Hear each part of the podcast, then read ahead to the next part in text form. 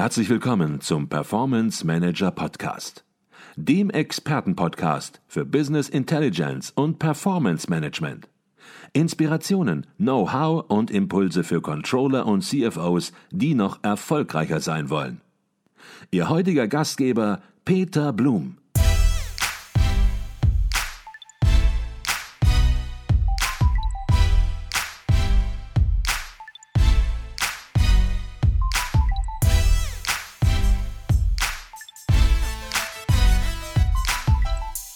Jetzt haben Sie das Stichwort schon gegeben, Frau Lehmann, Change im Mindset. Schon Boris Becker hat vor vielen, vielen Jahren gesagt, der Erfolg, der beginnt zwischen den Ohren. Und das heißt, wenn man Veränderungen angeht und diese Veränderungen erfolgreich bewältigen möchte, vielleicht auch gezwungen ist, sie erfolgreich zu bewerten, äh, bewältigen, dann muss sich entsprechend auch im Kopf etwas ändern. Möglicherweise kommen zusätzliche Fähigkeiten im Controlling dazu. Bei Controllerinnen und Controllern Skillprofile ändern sich. Ist das so in agilen Strukturen, dass sich auch im Kopf etwas ändern muss? Also ich glaube, ähm, dass das definitiv so ist. Ich würde das jetzt nicht äh, explizit nur für Controller sagen. Ähm, es ist generell so, also wenn wir uns mit Veränderungen ähm, auseinandersetzen, ist das für viele erstmal äh, mit, mit Ängsten behaftet, ja, weil es ist Unsicherheit, eine Ungewissheit und das potenziert sich vielleicht nochmal im Rollenprofil des Controllers, der ja per se auch ein strukturierter, sicherheitsorientierter Mitarbeiter ist. Also äh, da gibt es vielleicht eine zusätzliche Hürde. Ähm, wobei ich das auch so wahrnehme, dass sich die, dass das Business ja auch sehr gewandelt hat über die letzten Jahre. Also als ich vor 15 Jahren anfing, im Controlling zu arbeiten, war die Tätigkeit noch sehr analytisch. Ähm, die CFOs, die wir damals gesehen haben, kamen eher aus der Buchhaltungsrichtung, aus dem Accounting, aus der Wirtschaftsprüfung ich finde, da merkt man jetzt sehr deutlich, dass sich auch die Persönlichkeitsstruktur der Leute verändert hat, dass äh, Daten sozusagen eine ganz andere Grundlage bilden und somit auch ein anderes Persönlichkeitsskillset anziehen. Und ich glaube schon, dass in einem agilen Kontext andere ähm, Attribute stärker ausgeprägt sind, zum Beispiel Veränderungsbereitschaft, zum Beispiel solche Themen wie, wie, wie Flexibilität, aber letztendlich auch Kommunikationsfähigkeiten. Ja, also ähm, auch, auch diese Themen sind ja wichtig. Also wenn man sich als Businesspartner im Unternehmen wirklich positionieren will, ist das äh, ja auch nochmal ein Thema, wie bringe ich die Information überhaupt in die Organisation rein. Mhm. Jetzt haben Sie am Anfang des Podcasts schon angedeutet, dass sich neben dem Mindset, das sich ändern muss, über das wir da zuletzt gesprochen haben, natürlich auch die Toolbox der Controllerinnen und Controller verändert, erweitert. Und ja, es geht gar nicht darum, nun immer nur in die agile Kiste zu greifen sozusagen, sondern natürlich auch zu schauen, welches Tool ist an welcher Stelle am hilfreichsten schafft, und das hatten Sie am Anfang auch herausgestellt, schafft Mehrwerte. Und da gibt es ein ganz interessantes Framework, das Cinefin Framework, was man kaum richtig ausspricht, wenn man es nicht vorher mal genau sich angeschaut hat, wie es denn ausgesprochen werden kann. Wir werden das auch noch mal in den Show Notes verdrahten. Ich hoffe, ich habe es richtig ausgesprochen. Was entwickelt worden ist, um genau diese Vielzahl von Methoden, agile Methoden, nicht agile Methoden zu bewerten und dann zu sagen, Mensch, was ist denn jetzt in welcher Situation überhaupt die richtige Methode, die ich anwenden kann? Können Sie ein bisschen was sagen zum Framework? Ja, sehr gerne. Also es ist fast richtig ausgesprochen. Es ist walisisch ähm, und heißt Canavian-Modell. Und Canavian bedeutet auf walisisch sowas wie Lebensraum. Und der ähm, ja, Entwickler dieses, dieses Canavian-Modells, Dave Snowden, hat äh, für sich herausgearbeitet eine, eine Matrix, eine Vierfelder-Matrix, in die er Lebensräume, Situationen sozusagen eingliedert. Und die gehen von einfach über kompliziert, über komplex bis hin zu chaotisch. Ähm, und das bedeutet, dass zum Beispiel im einfachen äh, Umfeld oder in diesem einfachen, in der, im einfachen Kästchen der Matrix es eine ganz klare kausale Kette gibt, kausale Abhängigkeiten. Das bedeutet äh, zum Beispiel wie bei einer Einkaufsliste, also ich habe äh, Nudeln auf der Einkaufsliste, ich hake Nudeln ab, äh, sozusagen klare kausale Kette, das Thema ist erledigt. Im komplizierten Umfeld ist es so, dass es auch noch kausale Ketten gibt, die sind aber nicht mehr eindeutig oder nicht mehr direkt ersichtbar oder ersichtlich, aber durch ähm, Erfahrungen, durch intensives Nachdenken, durch Analyse dann doch ähm, beherrschbar. Da ist ein gutes Beispiel aus der Praxis, zum Beispiel so ein Uhrwerk, was, wenn man das aufmacht, vielleicht auch erstmal wow, einen erschlägt. Aber wenn man sich dann längere Zeit damit beschäftigt, kommt man doch auf die ganzen Zusammenhänge. Und das war sehr, sehr lange die Spielwiese des Controllers im Übrigen. Ja, also ähm, auch deswegen zählten ja auch sehr lange solche Attribute. Wir hatten es gerade mit den äh, Rollen, die sich verändert, Erfahrungen, die wir dort hatten, ja, die dort also sehr, sehr gut reingepasst haben. In einem komplexen Umfeld ist es jetzt so, dass es keine kausalen Ketten mehr gibt. Und das mag, ich sage jetzt nochmal dieses Wort Angst vielleicht erstmal auslösen, aber ich glaube, es ist auch eine unglaubliche Chance, sich immer wieder zu hinterfragen und ähm, auch die Chancen, die sich uns bieten, mit aufzugreifen. Und in diesem komplexen Umfeld, VUCA-Welt auch als Akronym für Volatilität, Unsicherheit, Komplexität und Mehrdeutigkeit, also Ambiguity auf Englisch, ähm, da, das ist sozusagen diese Wolke. Und es gibt noch einen vierten Bereich, chaotisch da ist so ein Praxisbeispiel, zum Beispiel Segeln. Also es ändern sich ständig die Rahmenbedingungen oder auch ähm, ein Fußballspiel. Wir hatten vorhin das Fußballbeispiel. Das ist auch eher im chaotischen Bereich einzuordnen, wo man halt keine klaren Strategien mehr fahren kann.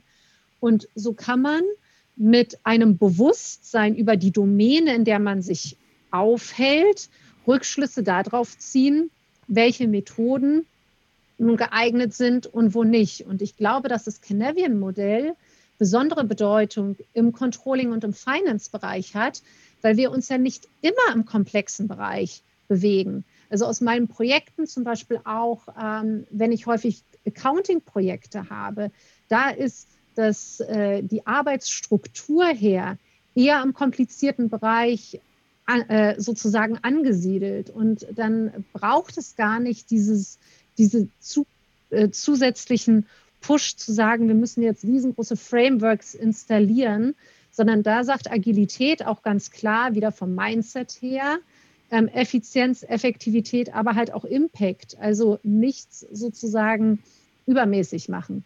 Und Canavian kommt zu dem Schluss, oder im Canavian-Modell kommt man zu dem Schluss, dass je komplexer die Sachverhalte sind, umso eher eignen sich agile Methoden.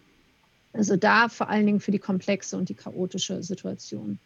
Und der Grund zum Beispiel, warum viele Projekte heutzutage auch scheitern, ist, weil man nicht erkennt, dass man sich in einem komplexen Umfeld bewegt. Und das ist, glaube ich, die größte Hürde, auch für uns im Finance und Accounting zu differenzieren, wann bewegen wir uns sozusagen an welcher Schwelle und wie können wir das zielorientiert für uns nutzen.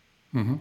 Ich glaube, das ist ein sehr, sehr interessantes Framework. Das haben Sie auch im Controller Magazin ausführlich beleuchtet, beschrieben. Und ich fand es auch sehr spannend, dass Sie dort Business Intelligence Projekte, also das, was wir machen, eingeordnet haben und zum Glück nicht als chaotisch bezeichnet haben, sondern es ist eine komplexe Sache und von daher sind eben die Methoden erforderlich, die für diese Art von Problemstellung, für von komplexe Themen entsprechend relevant sind. Und was auch sehr gut war, ist, dass wir nun wirklich auch wissen, wie es ausgesprochen wird. Im Internet gibt es sehr, sehr viele gute Videos, auch ja, zur Idee, die dahinter steckt. Und es gibt wahrscheinlich noch doppelt so viele unterschiedliche Aussprachen, wie es Videos gibt. Und heute haben wir mal sauber erfahren, wie das Modell, das ich jetzt gar nicht mehr aussprechen möchte, wirklich ausgesprochen wird. Jetzt wollen wir natürlich nicht nur über agile Methoden reden, sondern wir wollen auch ein bisschen in die agilen Methoden reingehen und einen Überblick geben. Viele werden Methoden schon mal gehört haben. Methoden wie Design Thinking, Scrum, Kanban, Business Model Canvas, das sind alles agile Methoden und ja, man könnte fast den Eindruck manchmal erhalten oder bekommen, dass man da einfach mal so rauspickt, egal was man so für ein Thema hat und man nutzt das einfach mal. Aber weit gefehlt, die unterschiedlichen Methoden, die ich gerade schon genannt habe, sind für ganz unterschiedliche Fragestellungen auch anzuwenden. Und vielleicht können Sie das so ein bisschen systematisieren und vielleicht dann auch in eine Methode, zum Beispiel Scrum, ein bisschen tiefer reingehen. Mhm. Okay, ich äh, hole da jetzt mal aus. Also was ich gerade ganz toll fand an der Frage ist, ähm, dass es nicht darum geht, Methoden einzuführen, ohne überhaupt ein Problembewusstsein zu haben. Ich glaube, das ist das Wichtigste, was man beachten muss, wenn man sich diesen agilen Methoden nähert. Und das ist auch der Kern der Agilität, vor allen Dingen des Being Agiles, also zu erkennen, wo ist eigentlich mein, in Anführungsstrichen, Problem, also was möchte ich eigentlich lösen und dann die geeignete Methode auszuwählen und nicht andersrum.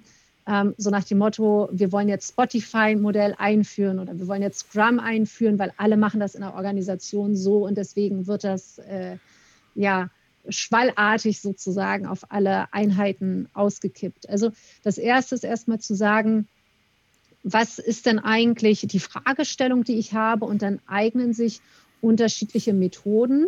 Und das hat auch sehr damit zu tun, wie die Ausgangssituation ist. Also ich sage das jetzt zum Beispiel gerade schon im Accounting.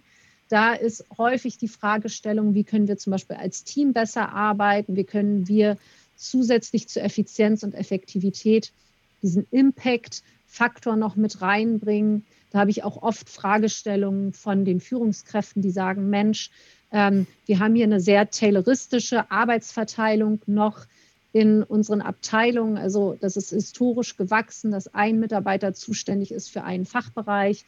Was ist denn, wenn der jetzt wegfällt? Wir wollen uns da gerne irgendwie breiter aufstellen. Also im jetzigen War of Talents auch als Risikoprävention sozusagen des Unternehmens ja ein ganz wichtiger Punkt.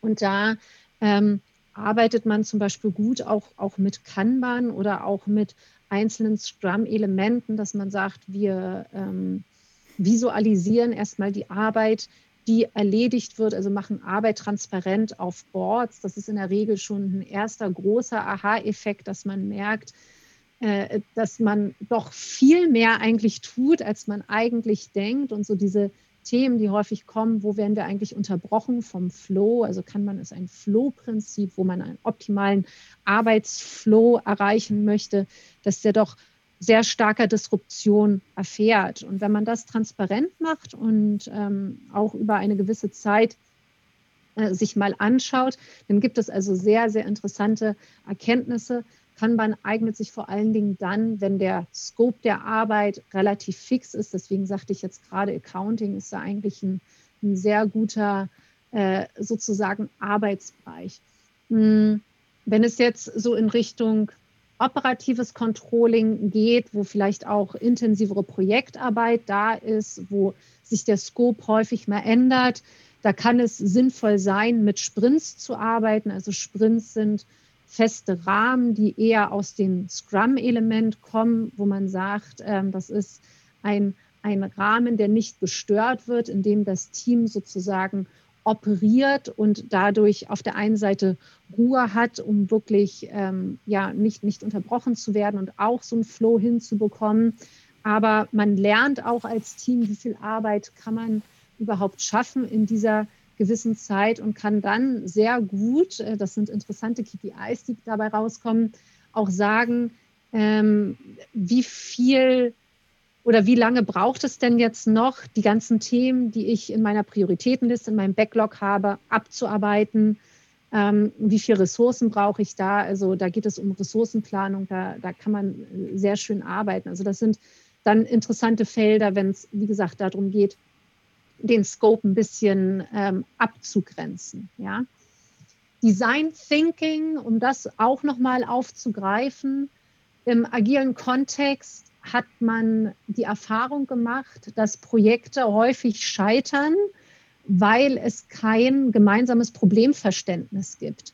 Und das finde ich ist ein ganz interessantes, äh, eine ganz interessante Erkenntnis, die ich im Übrigen auch teilen konnte. Also ich habe mit einem meiner Teams mal einen Workshop gemacht.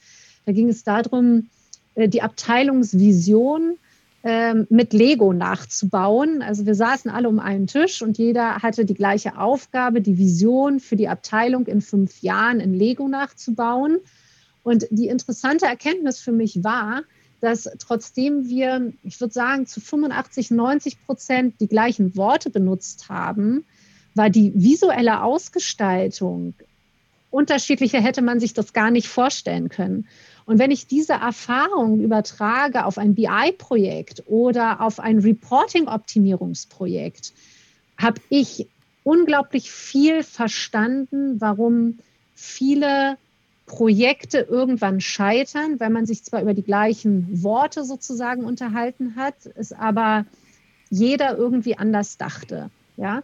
Und im Design Thinking greift man genau das auf. Also man geht auf die Basis und stellt erstmal sicher, dass man ein gemeinsames Problemverständnis hat, dass man den Kunden wirklich versteht und dann erst in den Lösungsraum reingeht und dafür sozusagen äh, Lösungen anbietet. Äh, ich überlege jetzt gerade die vierte Methode, die Sie genannt haben. Ich glaube, das war, äh, ging in Richtung Business Model Canvas, wenn richtig, ich mich jetzt nicht richtig. irre. Genau. Also auch vielleicht noch mal zwei Worte zum, zum Business Model Canvas. Ähm, beim Business Model Canvas ähm, wird auch, äh, werden zwei Seiten sozusagen übereingebracht, in der Mitte in einem Herz vereint, nämlich die Kundenseite und die wirtschaftliche Seite. Äh, es gibt ja häufig diese, diese Aussage Follow Your Dream, was auch grundsätzlich eine gute Idee ist, aber es muss natürlich auch wirtschaftlich sein. Und dieses Business Model Canvas stellt sicher, dass man beide Aspekte eines, ähm, eines Business Cases sozusagen betrachtet. Also nicht nur die wirtschaftliche Seite, äh, sondern auch die äh, Kundenseite beziehungsweise vice versa. Ja, und also ein ganz, ganz tolles Framework. Kann ich nur empfehlen, da mal tiefer einzusteigen. Ich glaube, jetzt haben Sie die Frage sehr, sehr ausführlich beantwortet. Gar nicht nur ein bisschen über Scrum geredet, sondern auch alle Modelle, alle Methoden ein bisschen vorgestellt. Und was man halt natürlich einmal spürt, ist, dass das nicht irgendein wolkiges Zeug ist, sondern dass hier eine Methode hintersteckt und, und das haben Sie herausgestellt, man zunächst mal wissen muss, was ist überhaupt mein Problem, um dann die richtige Methode anzuwenden. Und was ich sehr, sehr häufig hier im Podcast sage, ist auch, oder die Frage, die ich sehr häufig im Podcast stelle, ist auch, was ist das Gegenteil von Erfolg? Und manche werden dann sagen, Misserfolg. Aber das halte ich für falsch. Ich glaube, das Gegenteil von Erfolg ist nichts tun. Und das ist meines Erachtens auch im Zusammenhang von Agilität wichtig. Denn man kann lange über Agilität reden.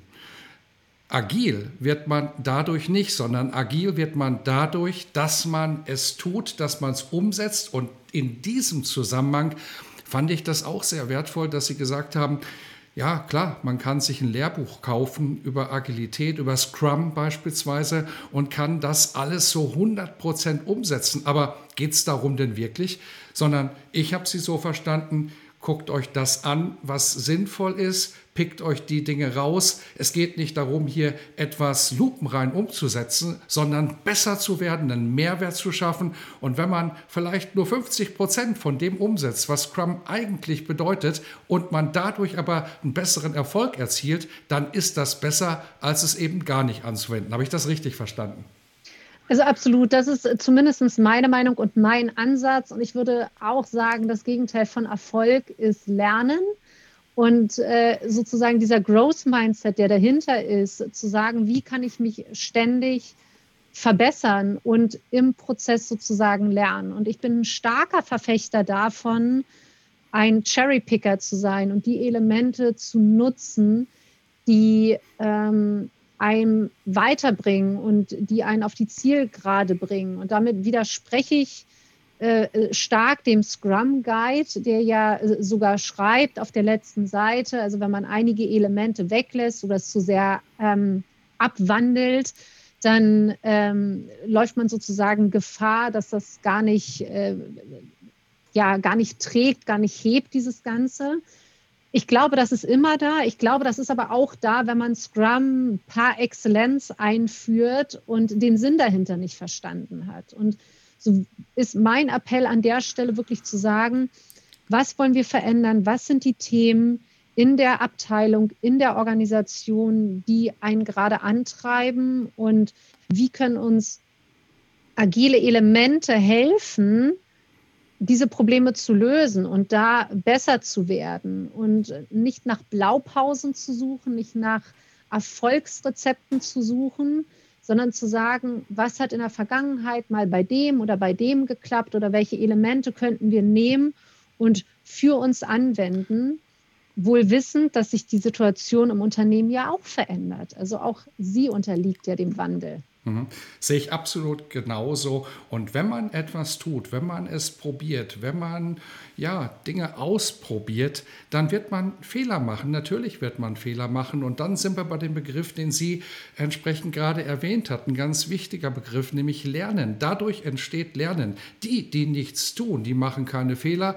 Aber leider, und das ist im Unternehmenskontext ja auch sehr, sehr häufig der Fall, sind das meistens auch die oder sehr oft auch die, die es ja, manchmal im Voraus, manchmal im Nachhinein immer alles besser wussten, aber eben nichts getan haben. Und von daher es ausprobieren, das ist entsprechend eben auch das wichtige Thema.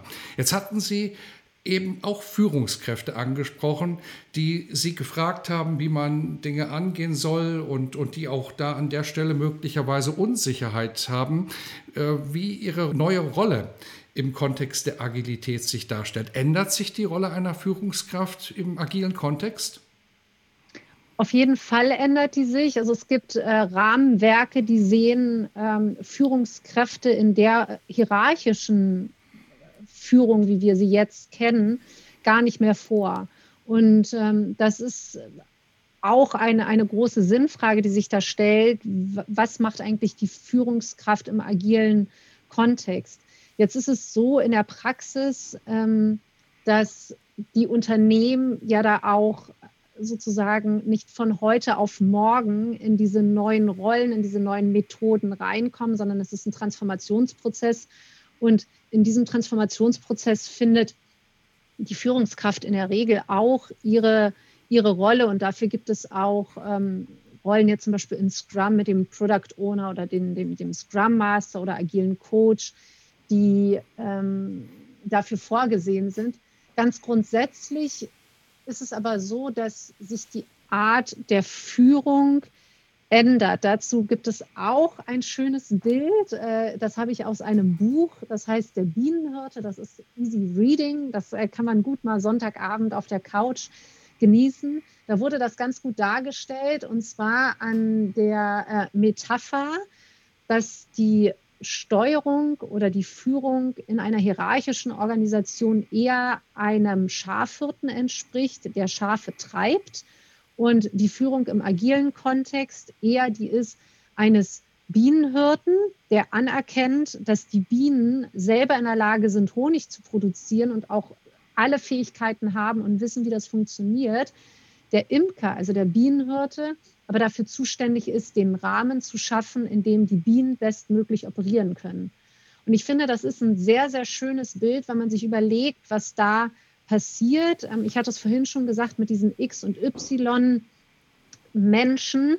Ähm, es geht also in die gleiche Richtung, dass man sagt, okay, in einem Umfeld, wo wir technische Innovationen haben wollen, ist sind die Leute, die an dieser technischen Innovation beteiligt sind, also die äh, sozusagen operativ arbeiten, die Wissenshüter. Und das sind diejenigen, die am besten wissen, was passiert.